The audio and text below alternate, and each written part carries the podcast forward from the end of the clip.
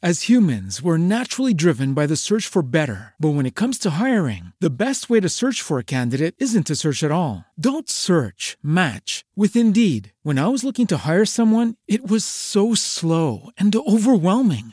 I wish I had used Indeed. If you need to hire, you need Indeed. Indeed is your matching and hiring platform with over 350 million global monthly visitors, according to Indeed data, and a matching engine that helps you find quality candidates fast. Ditch the busy work. Use Indeed for scheduling, screening, and messaging so you can connect with candidates faster. And Indeed doesn't just help you hire faster. 93% of employers agree Indeed delivers the highest quality matches compared to other job sites, according to a recent Indeed survey. And listeners of this show will get a $75 sponsored job credit to get your jobs more visibility at Indeed.com slash podcast. That's Indeed.com slash podcast. Terms and conditions apply.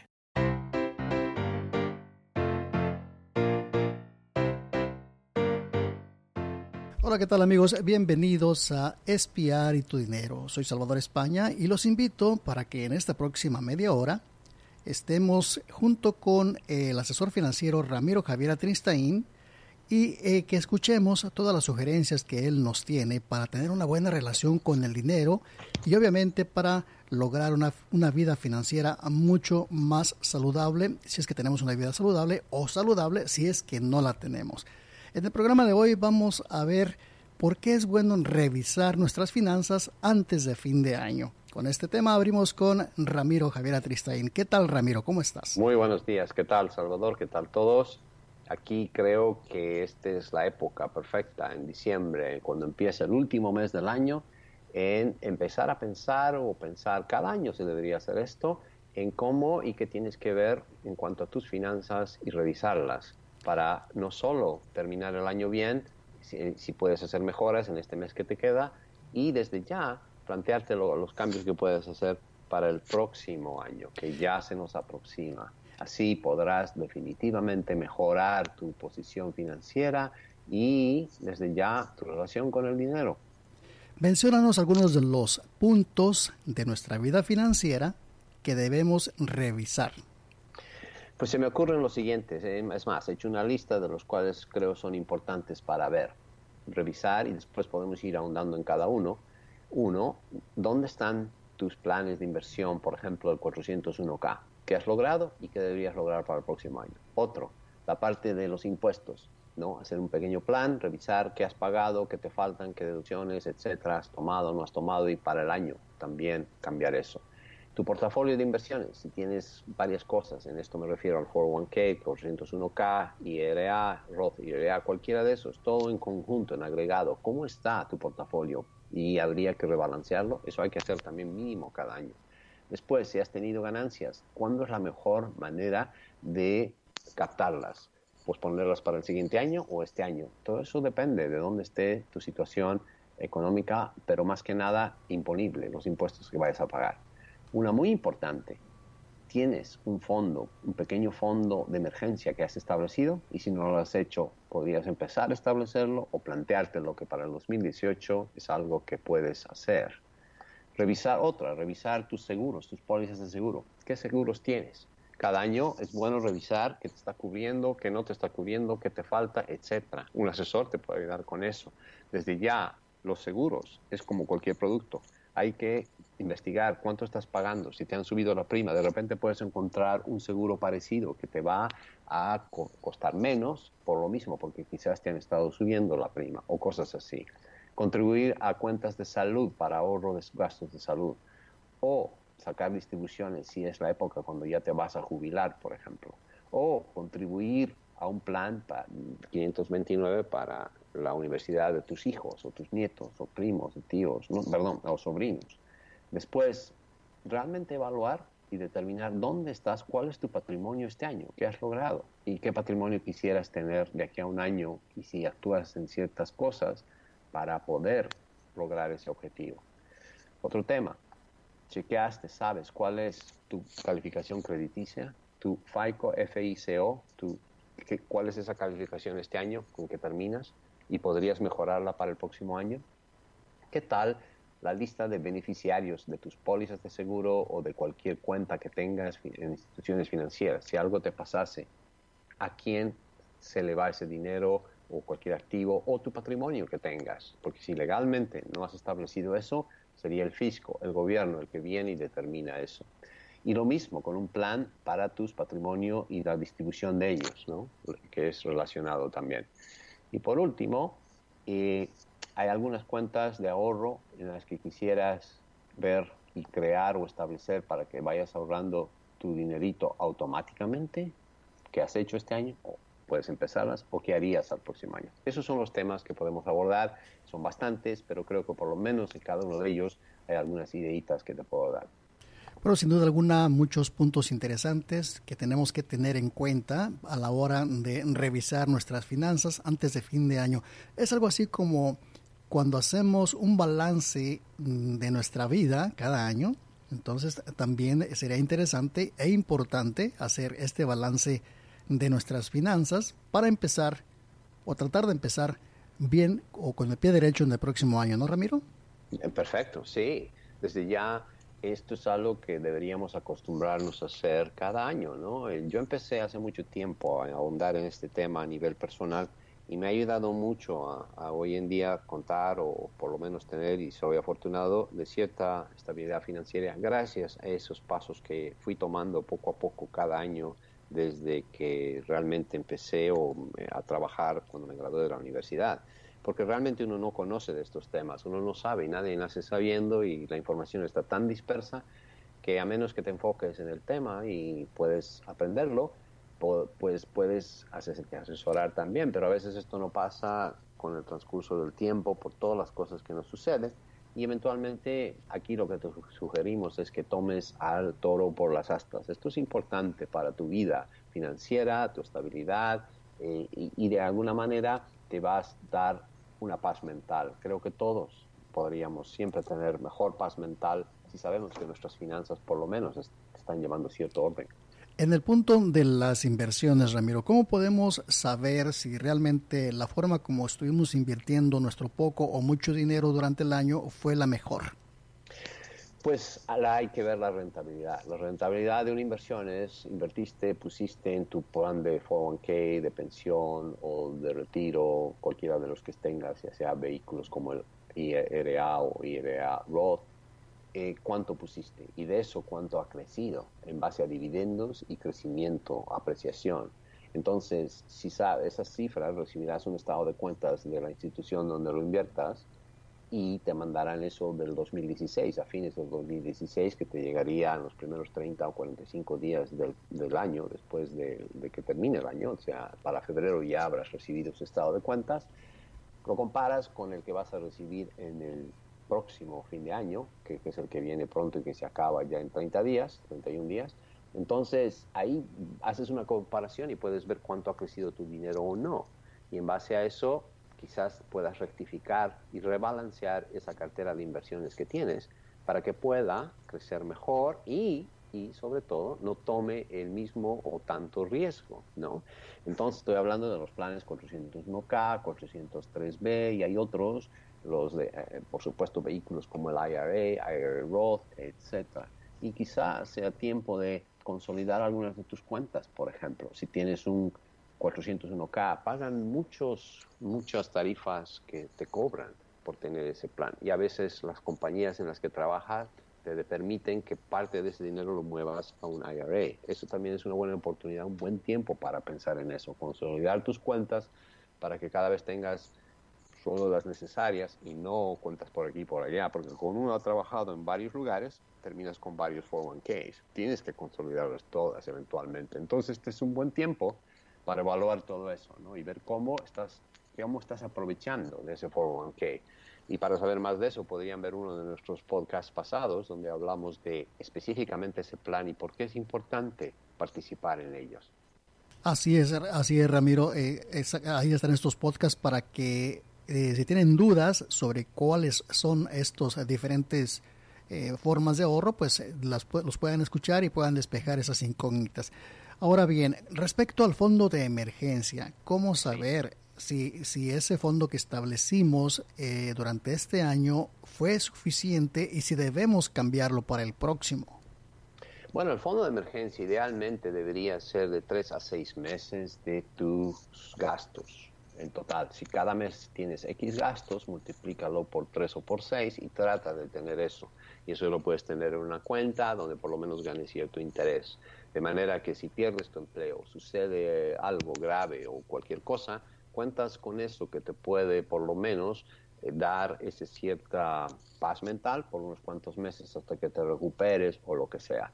Si tienes eso, pues evaluar que, que, que sí te ha servido o que si no lo tienes, empezarlo. Y se lo puede empezar desde este mes para empezar el año que viene con un, principio de, hacer y construir ese pequeño fondo de emergencia.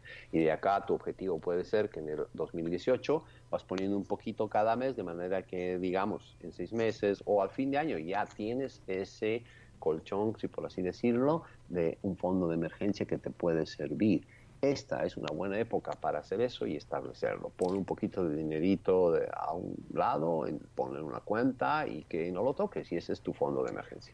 Mana, tú eh, tocaste dos puntos que tienen que ver con el seguro eh, de salud. Sí. Uno que es eh, verificar si el seguro de salud con el que contamos es el adecuado y lo de contribuir a una cuenta que nos permite ahorrar cada, cada cheque o cada mes un poco de dinero para gastos imprevistos de salud. Sí, sí. Bueno, otra parte de esto, otro aspecto, es muchas firmas hoy en día se puede tener un plan de gastos de se llama una HSA, que es una cuenta de healthcare savings o health spending account, una cuenta para gastos de salud. En este tipo de cuentas puede, es una cuenta que estableces en un banco que que gana interés, puede estar ganando interés, y ese interés por el cual si está, está, establecido en ese tipo de cuenta, no tienes que pagar impuestos por ese, si lo tienes bajo esa cuenta. La contribución máxima este año ha sido de 3.400 dólares por un individuo y 6.750 para una familia. Y hay una contribución de hasta 1.000 dólares extra si eres de 65 años o eres mayor. Entonces, para el 2018, esta contribución se va a mantener a, a perdón, va a subir a 3.450 la máxima por individuo y 6.900 por una, para una familia. Estas contribuciones son deducibles de impuestos y si sacas ese dinero también es libre de pagar impuestos. El propósito es para gastos médicos. Por ejemplo, estás en una situación donde realmente has tenido varios gastos médicos estos meses y vas a seguirlos teniendo hasta el próximo año, pero no tuviste ese tipo de cuenta. Pues puedes establecer esta cuenta ya para que en el 2018 vayas poniendo un poquito de dinerito y sacas el dinero de ahí y ahí estás liberándote de pagar impuestos por esa porción de dinero para cuando lo necesites. Eso si sabes cuánto vas a usar, obviamente, ¿no? Entonces, es, por ejemplo, si la distribución se usa para gastos que no son reembolsables, ¿no? Entonces es importante mantener los recibos, las facturas de los hospitales o gastos de salud para justificar de dónde estás sacando esto, ¿no? Muy bien. Em, esto, eh, yo sé que como tú lo mencionas, algunas de las empleadores hacen esto por ti, que te, deducen este dinero de, de lo que tú ganas, eh, semanal o quincenal o mensualmente, como sea. ¿Lo puedes hacer individualmente tú? Sí, lo puedes hacer individualmente en un banco, establecer ese tipo de cuenta. Hay un par de tipos de cuentas, la HSA, que es Health Spending Account, y hay la Flexible Spending Account, que es otra cuenta donde también puedes hacer lo mismo y puedes establecerlo tú solo, pero con una institución financiera o a través de tu empleador, cualquiera de las dos maneras. Muy bien, vamos a hacer una breve pausa en este programa, Espiar y tu dinero, y regresamos para seguir platicando con el asesor financiero Ramiro Javier Atristain sobre revisar nuestras finanzas antes de fin de año. No se vayan, regresamos en un minuto. Espiar donde tu inteligencia es el meollo del asunto. Planeta Azul. Muchacho, ven, cúbrete aquí. Ay, ay. ¡Qué barbaridad! Estás bien mojado. ven, cúbrete. Qué lluvia, ¿verdad? Sí. ¿Y por qué llueve? Eh? Es un ciclo. El sol evapora parte del agua de los ríos, el mar o los lagos. Se forman las nubes. Y cuando se enfrían y aumenta la humedad, se forman las gotas de agua que caen según su tamaño y peso para regar los campos y quitarle la sed a las plantas y árboles. Mm, ¿Y está limpia? Por eso todos tenemos que cuidar nuestras fuentes de agua. ¿Para no contaminar? Exactamente. Tú no contamines y la naturaleza hace su parte. Y así todos cuidamos al planeta, ¿verdad? Sí, hijo, sí. Todos tienen que poner de su parte. Es como un equipo y la meta es salvar al planeta. Ah, ya dejó de llover. Un mensaje de esta estación y la redhispana.org.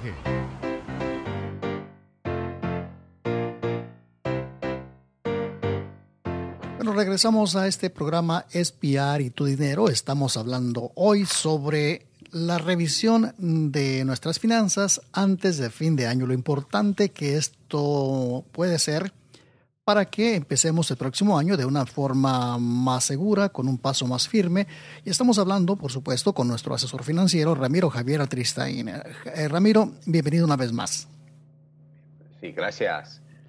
Gracias. Pues, Eh, abordamos, bueno. abordamos primero, en el primer segmento abordamos varios puntos, eh, sobre todo los que tienen que ver con revisar documentos, con revisar nuestros planes de inversión, nuestro fondo de emergencia, cuentas de seguros, de salud, el- esta cuenta que podemos dejar poner ahí a un ladito para en ahorro para gastos de gastos de salud y todo salud, eso, sí. ¿no?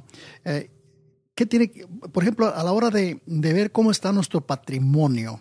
Exacto. ¿Qué, qué tenemos que revisar ahí?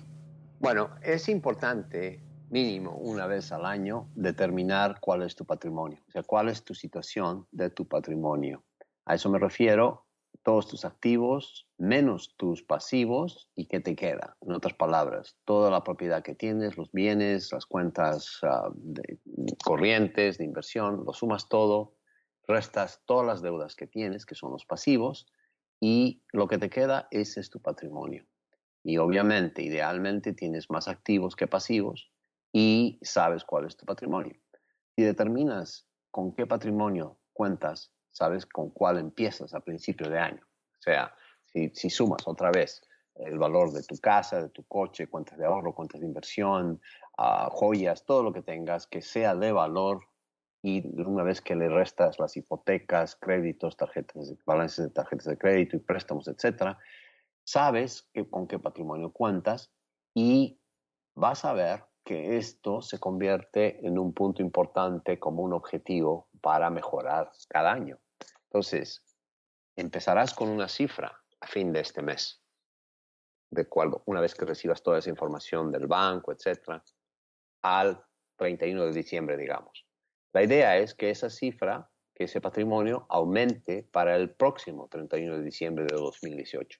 Pero para que eso aumente, tienes que implementar un plan. Primero, el objetivo es aumentar ese patrimonio, ¿no?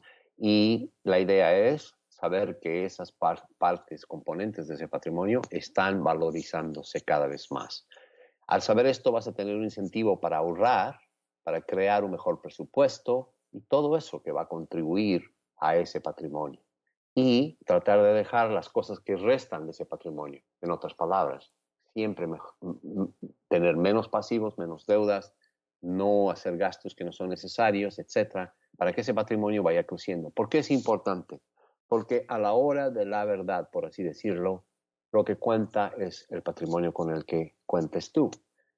Si, si vas ahorrando y vas invirtiendo, ese patrimonio aumenta. Con ese patrimonio puedes tener un poder adquisitivo cada vez que crece, puedes tener una estabilidad financiera y sobre todo si ese patrimonio incluye inversiones que van a ir ganando dinero, ya sea en la bolsa de valores o a través de fondos mutuos, otra vez en la bolsa de valores y cosas así que te van a ayudar a crecer. Eventualmente, ese va a ser el poderío económico y la estabilidad financiera que tú tengas. Por eso es importante revisarlo y saber dónde estás cada año.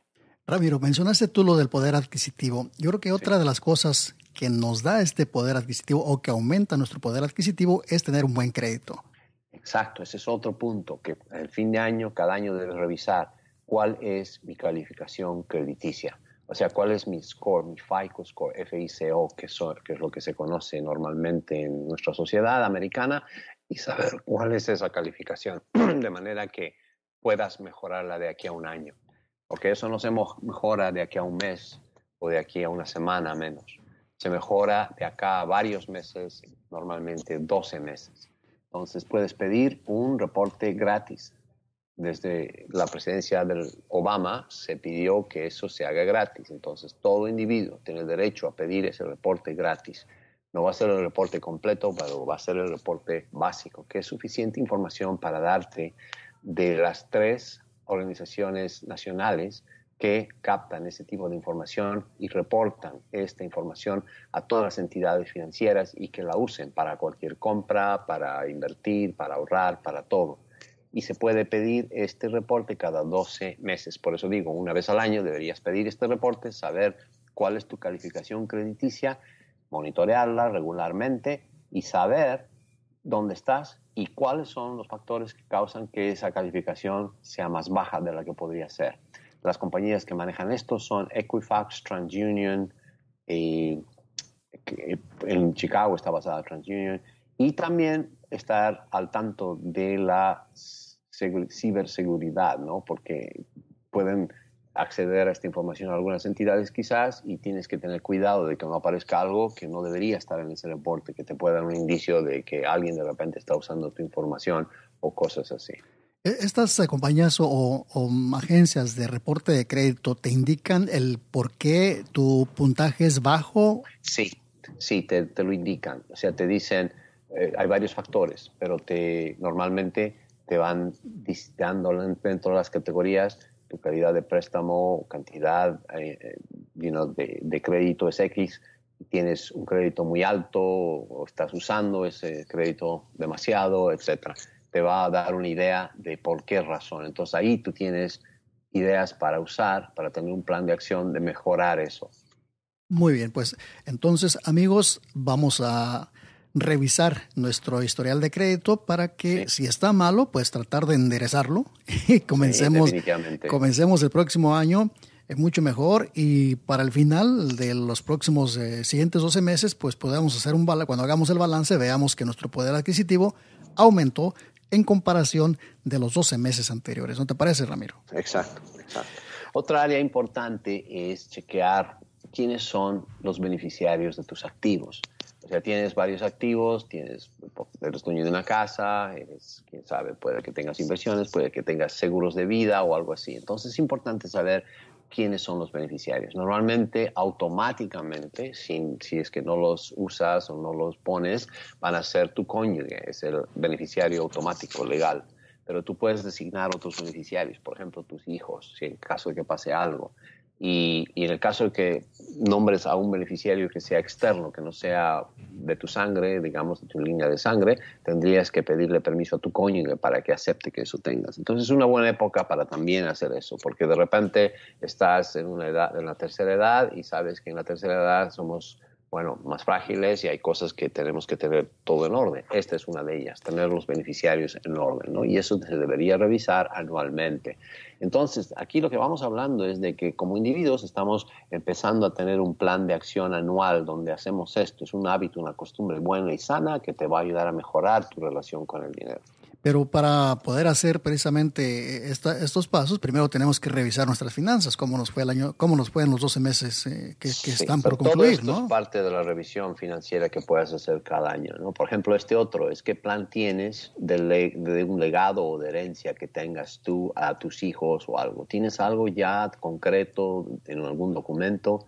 O, por ejemplo, eh, acabas de tener un bebé o en una familia hay situaciones donde quizás hay divorcio o qué sé yo, te casaste recién, entonces tienes que hacer esos cambios, asegurarte que tus beneficiarios y las designaciones reflejen esos cambios en tu vida ¿no? y que tengas un plan, idealmente, que lo vayas revisando cada año. Este tipo de plan, en la parte de, por ejemplo, cuando posees un activo grande, digamos una casa, se lo puede poner dentro de un plan de fideicomiso, donde está segregado de cualquier afecto crediticio que pueda haber, digamos. El ejemplo sería, y esto pasa mucho en nuestra comunidad, En cierta edad a veces tenemos gastos de hospitales muy altos y de repente no los puedes pagar. Pues el hospital lo que quiere es que le pagues y te va a demandar por eso. Y si te demanda, va a ir detrás de tus activos, de tu patrimonio. Y el patrimonio que no esté protegido bajo un fideicomiso, pues te lo pueden poner en la corte como parte de que se puede usar para pagar esas deudas, por ejemplo. Entonces, uno no quiere arriesgar eso. De ahí es que uno oye muchas veces cuando se oye que hay subastas de casas, subastas esto, es porque hay el, el, Estado ha tenido que intervenir y subastar una casa porque la persona, la familia no podía pagar unas cuentas y el hospital o lo que sea está demandando a esa familia por eso. Eso pasa. Entonces, ¿por qué no protegerse? ¿no? Eh, cuesta menos protegerse que llegar a esa situación. También es importante designar un poder de abogado a un hijo o a una, un familiar en el caso de que una persona ya está muy mayor y quizás no pueda tomar tomar decisiones por sí mismo o si le pasa algo, una vez que si no tiene un poder de ese tipo, incluso un poder médico, y si estuviese en una situación crítica en el hospital, no puede, la única persona que podría decidir es su cónyuge y si el cónyuge, si es una persona viuda, pues tendría que ser los hijos, pero los hijos no tienen un poder legal para poder decidir en el caso de que la persona esté en coma o algo, en fin, son cosas que pueden pasar y pasan, pasan. En los, en, mi experiencia como asesor financiero y en otras cosas he visto que esto pasa mucho y en la comunidad latina a veces no estamos preparados para estas cosas, ¿no? No tenemos todo en orden. Definitivamente que tenemos que ser previsores. Bueno, sí, no queda otra. No queda otra. Creo que hay personalidades que somos más previsores que otras, pero bueno, de repente hay uno de los cónyuges en la familia o alguno de los miembros de la familia que es más, que le gusta hacer más estas cosas, pues porque no se encarga a esa persona de hacer eso, ¿no? Y a los que no nos gusta de repente, pues aprender un poquito, hacerse asesorar. Hay gente que te va a ayudar con esto, si te asesora, también te lo puede hacer. Lo que pasa es que de, pronto a veces no nos gusta eh, eh, establecer un beneficiario o, tener un plan de acción en caso de porque pensamos que ya nos vamos a morir, que, estamos, estamos acercándonos ahí, pero no tiene que ser así, o sea... tiene es... que ser así, es el aspecto cultural, ¿no? A veces tenemos esta condición con la muerte. Yo lo sé porque lo he pasado. En mi, mi experiencia, yo perdí muy, de muy niño a mi madre, entonces uh, la muerte para mí era un tema que daba miedo, ¿no? Es, cuando pierdes al ser más querido o el ser más importante en tu vida, pues te conviertes en un ente que, que, tienes miedo a eso. Y entonces, ¿cómo confrontarlo? Y, eventualmente te das cuenta que ese miedo es nada más por el trauma que habías pasado, en mi caso, ¿no? Pero puedes, puedes planearlo como algo que es parte de la vida, porque no es. A todos nos va a llegar el día. Entonces, si tenemos seres queridos, ¿por qué no dejar nuestras cosas en orden para que esos seres queridos puedan, de la mejor manera, hacer lo que deben hacer y no tener trabas y tener que pasar por no circunstancias más difíciles de lo que tienen que ser. Muy bien, Ramiro, pues casi se nos termina el tiempo. ¿Algo más que quisieras agregar? Pues de los puntos que había mencionado, algunos que son bien importantes, es, por ejemplo, se puede planear, ya que llegan las Navidades, el contribuir para ahorrar para los estudios de nuestros hijos o nietos o sobrinos en un plan 529. Además, antes de que termine el año, aprovechar de la deducción que existe para eso en el Estado. Y empezar la costumbre para que desde el próximo año se vaya haciendo eso. Otro que se me ocurre antes de que cerremos es de las deducciones de impuestos. ¿Son las correctas las que tiene? ¿Y cómo planear eso para que en el próximo año tengas las deducciones que te convengan quizás, ¿no? Cosas así. En fin, el punto acá es, sí, que como, como persona es importante que estemos al tanto de esto, sepamos cuál es nuestro patrimonio y dónde estamos yendo porque no solo pensar en las cosas que vamos a hacer en nuestro día a día, sino también en nuestro año con respecto a nuestras finanzas. Creo que esa es una de las claves para tener una mejor relación con el dinero, una relación más sana, ¿no? Porque ya sabes a dónde estás yendo. Es como todo, ¿no, Ramiro? Necesitamos saber de dónde venimos para saber hacia dónde vamos. Exacto, así es. De dónde venimos y ese es el plan. Antes de que termine el año, aprovechar de que tienes un mes para ordenar algunas cosas, hacer ciertos cambios para que sean parte del 2017 y desde ya empezar un buen año 2018 con eso en orden o irlas ordenando en algunos casos donde se, se, tenga que hacer a través de ese año. Y ojalá que entre sus planes para el próximo año sean escucharnos en Espiar y tu Dinero, porque estas sugerencias que nos ofrece cada programa el asesor financiero Ramiro Javier Atristaín no las va a escuchar en ningún otro lado. Definitivamente. Lo que queremos acá es que mejores tus decisiones financieras, tu relación con el dinero, que la sanes y que esto te ayude a tener una paz mental en tu vida, que creo que es importante. Ramiro, pues se nos termina el tiempo para este programa. De nuevo, muchísimas gracias. Como siempre, muy atinadas las sugerencias que nos haces para hacer esta revisión de nuestras finanzas antes de fin de año. Y amigos, a ustedes que nos acompañan cada semana en este programa, muchísimas gracias y como les mencionábamos hace un instante, ojalá que en el próximo año también pues hagan ese plan de, de seguirnos brindando su atención a todos estos programas que hemos estado presentando aquí en Espiar y Tu Dinero. Estos programas en los cuales Ramiro Javier Atristain nos brinda sugerencias o una guía para tener una buena relación con el dinero y obviamente una vida financiera mucho más saludable. Ramiro, hasta la próxima. Hasta la próxima, gracias.